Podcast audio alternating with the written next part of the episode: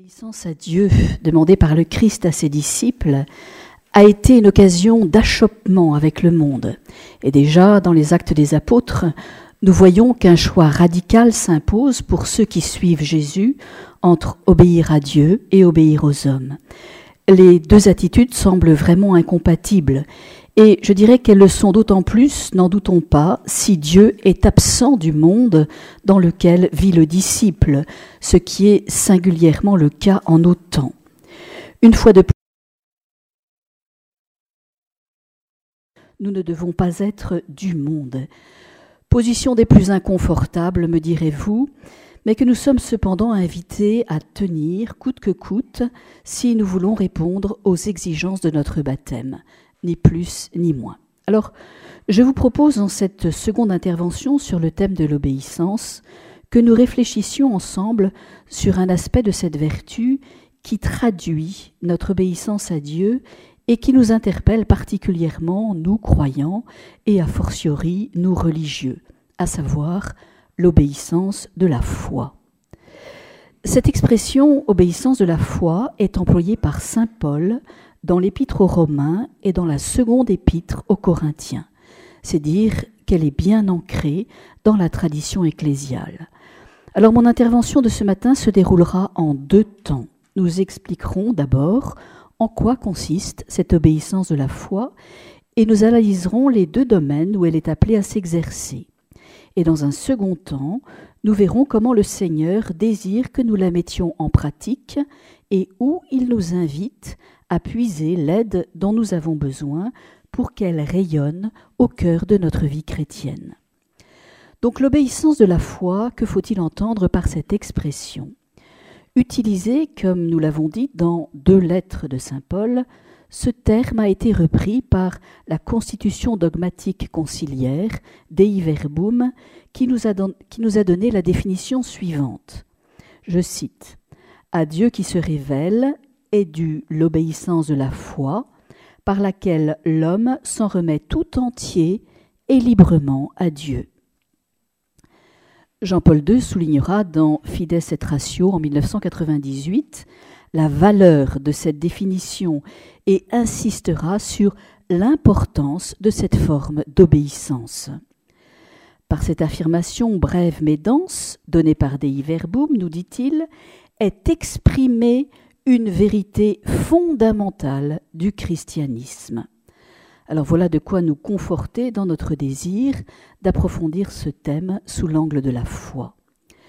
Donc en nous appuyant sur ce que nous dit Dei Verbum, nous pouvons déjà relever un premier point. Exercer l'obéissance de la foi consiste à donner son assentiment à ce que, à travers la révélation, Dieu dit sur ce qu'il est en tant que Dieu, mais aussi sur ce qu'est l'homme en tant qu'homme. C'est un premier point. Ajoutons encore que cet assentiment a pour objet la foi. On parle d'obéissance de la foi. Une foi qui s'appuie sur cette certitude énoncée par Jean-Paul II dans Foi et raison. Dieu peut être connu par la foi et cette connaissance est très certaine puisqu'elle est révélation d'un Dieu qui ne trompe pas et ne veut pas tromper. Ceci dit, une question se pose, cette obéissance de la foi ne conduit-elle pas, celui qui la professe à l'obscurantisme et à l'assujettissement, comme beaucoup le pensent aujourd'hui, puisqu'elle semble relever du non rationnel et s'imposer quasi de force à celui qui décide de la pratiquer eh bien, à la suite de ce que disait frère Benoît tout à l'heure, nous pouvons répondre sans hésiter, elle ne conduit ni à l'obscurantisme, ni à l'assujettissement. Et en voici les raisons. Si de fait l'obscurantisme n'a pas sa place dans l'obéissance de la foi, c'est que celle-ci ne va pas contre la raison, mais au contraire arrache notre pauvre intelligence à ses limites et l'ouvre à la lumière véritable. La foi dans la révélation donne à l'homme qui l'accueille un éclairage infiniment supérieur à celui que pourrait lui donner sa seule intelligence. Par elle, il a la grâce insigne de participer à la connaissance divine. La raison éclairée par la foi, nous dit Jean-Paul II dans Foi et raison, est libérée des fragilités et des limites qui proviennent de la désobéissance du péché, et elle trouve la force nécessaire pour s'élever jusqu'à la connaissance du mystère de Dieu un et trine. Quel cadeau Quant au soi-disant assujettissement dont devrait être victime celui qui se soumet à l'obéissance de la foi, la docilité réclamée ne fait pas de celui qui y adhère un esclave, mais bien quelqu'un de profondément libre, car rejoignant la vérité révélée, il s'affranchit de ce qui le retenait jusque-là captif, à savoir l'erreur. L'erreur qui se décline aujourd'hui sous les idéologies du subjectivisme, du relativisme et de toutes les dictatures de la pensée unique omniprésentes en notre temps. Cette double précision étant apportée, il nous faut encore ajouter une chose importante. Pour montrer son authenticité, cet assentiment aux vérités apportées par la révélation, cette obéissance de la foi, doit pousser l'homme à s'en remettre tout entier à Dieu, comme le précisait Dei Verbum dans la définition précédemment citée. Ce qui revient à dire que c'est la personne dans son intégralité qui doit se soumettre à Dieu dans la foi. Pas seulement donc son intelligence, mais aussi sa volonté et son cœur, en un mot, toutes ses facultés, au point que sa conduite elle-même en soit profondément transformée. Allons même encore plus loin. Cette adhésion de toute sa personne sera le critère qui prouvera la réelle volonté de celui qui la professe de vivre dans l'obéissance de la foi.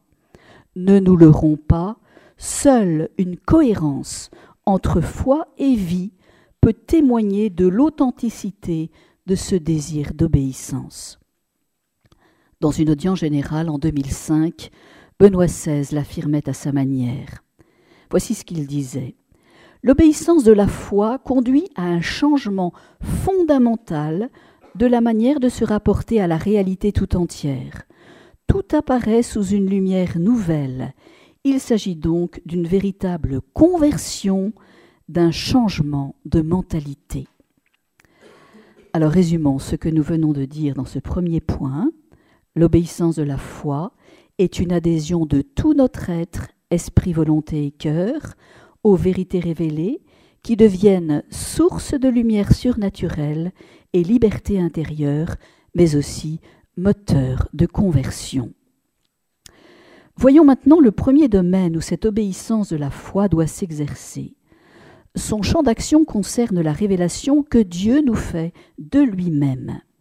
C'est de fait tout particulièrement à travers le mystère de la rédemption que Dieu fasse se révéler en la personne de son Fils, qui est la parole définitive, nous dit Jean-Paul II dans Redemptoris Missio. En lui, poursuit-il, Dieu s'est fait connaître en plénitude, il a dit à l'humanité qui il est. Eh bien, en exerçant l'obéissance de la foi, nous reconnaissons Dieu dans sa divinité, dans sa transcendance et dans sa liberté suprême, fides et ratio, nous le découvrons comme un Dieu personnel, libre et créateur, Redemptoris hominis, mais aussi comme un Père et un Père miséricordieux, dives in misericordia. Enfin, à la suite du compendium du catéchisme, nous pouvons encore affirmer Dieu est la vérité et la vérité qui sauve. Faut-il le redire par la seule raison, sans la révélation, une telle connaissance sur qui est Dieu est impossible à l'homme. C'est donc un cadeau de très grand prix que le Seigneur fait à ses disciples en se révélant ainsi. Mais si l'obéissance de la foi nous fait adhérer à la révélation sur Dieu, elle nous fait aussi accepter ce que la révélation nous dit de l'homme, et c'est le second domaine où elle doit s'exercer. Alors que nous apprend-elle sur lui? Elle nous apporte une multitude d'informations. Par exemple, Elle nous précise que sa création diffère de celle des autres créatures. L'homme est fait à l'image et à la ressemblance de Dieu, et dans son cœur, le Seigneur a gravé la loi dite naturelle. La révélation nous parle aussi du péché originel et de la rédemption par l'incarnation du Fils de Dieu, sa mort et sa résurrection. Elle nous rappelle la destinée surnaturelle à laquelle tout homme est appelé. Elle nous apprend encore beaucoup d'autres choses. Et Jean-Paul II résume ainsi cette riche moisson de vérité dans foi et raison. Il nous dit ceci Par cette révélation est offerte à l'homme la vérité ultime sur sa vie. Ces lumières que nous apporte la révélation tant sur la personne divine que sur l'homme sont d'ailleurs si riches qu'elles nécessitent sans cesse de nouveaux approfondissements. En réalité, elles sont célestes. Trop belles pour être vraies, pensent certains de nos contemporains. Mais pour un plus grand, nombre encore, formaté par le rationalisme, la révélation en tant que telle est à rejeter comme inacceptable.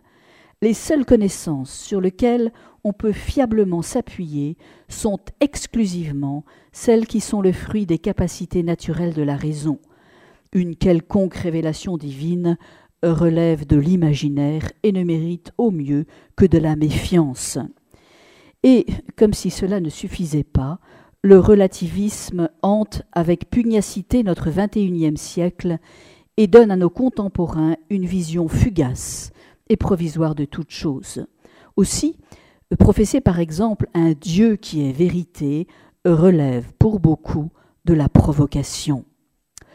Forte de ces découvertes en tout genre, dans le domaine technique aussi bien que scientifique, la suffisance de notre époque ne peut imaginer l'existence d'un être qui lui serait supérieur, et encore moins accepter de le concevoir comme créateur, un créateur auquel, sommet de l'insoutenable, nous aurions des comptes à rendre. En un mot, la conception biblique de la création est immature et décalée, professe-t-on, sans état d'âme aujourd'hui. L'homme est le fruit du hasard, il est un être semblable à tous les êtres vivants qui peuplent la terre, sans destinée particulière et très certainement sans perspective surnaturelle. Dans ce contexte très occidental d'éclipse de Dieu, de fermeture à tout ce qui aurait d'une façon ou d'une autre une coloration transcendantale, il est facile de comprendre que vivre dans l'obéissance de la foi, y éduquer nos enfants et en témoigner est on ne peut plus difficile, mais je dirais par le fait même terriblement urgent. Or, nous allons voir dans cette seconde partie que Dieu ne nous laisse pas tout seuls face à ce défi, car il s'agit bien d'un défi. Comment va-t-il s'y prendre? Eh bien, il désire que nous exercions cette obéissance de la foi en passant par l'Église. C'est à elle qu'il confie cette tâche de nourrir et de guider notre obéissance, tâche qu'elle-même déléguera, au moins en partie, à cette petite Église domestique qu'est la famille et pour les congrégations religieuses au supérieur. Pourquoi confier cette mission à l'Église? Eh bien le Seigneur veut passer par l'Église parce qu'elle est son corps un corps concret et perceptible au sens, comme le disait Pie XII. L'Église et le Christ, c'est tout un, affirmait Jeanne d'Arc de son côté. Ainsi, exerçant l'obéissance de la foi, en faisant confiance à ce que nous dit l'Église, nous obéissons au Christ.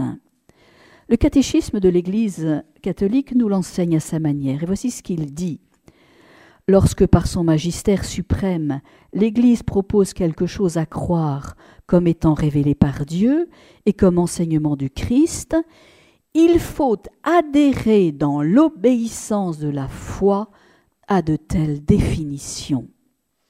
Fin de citation.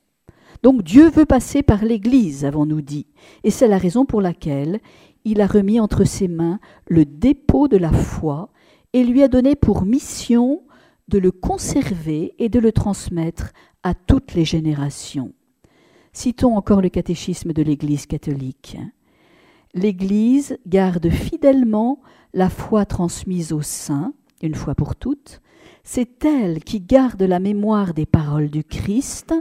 C'est elle qui transmet de génération en génération la confession de foi des apôtres. Fin de citation. Et ces vérités, elle veille à les transmettre de façon à ce qu'elles soient comprises par ceux qui doivent les vivre dans l'obéissance tout au long des âges. C'était bien le grand souci du pape Jean XXIII quand il a ouvert le dernier concile. Voici ce qu'il disait lors de son discours inaugural.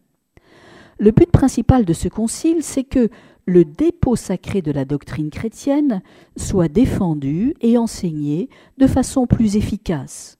Pour cela, il est nécessaire que cette doctrine certaine et immuable, qui doit être fidèlement respectée, soit approfondie et présentée de façon à répondre aux exigences de notre temps.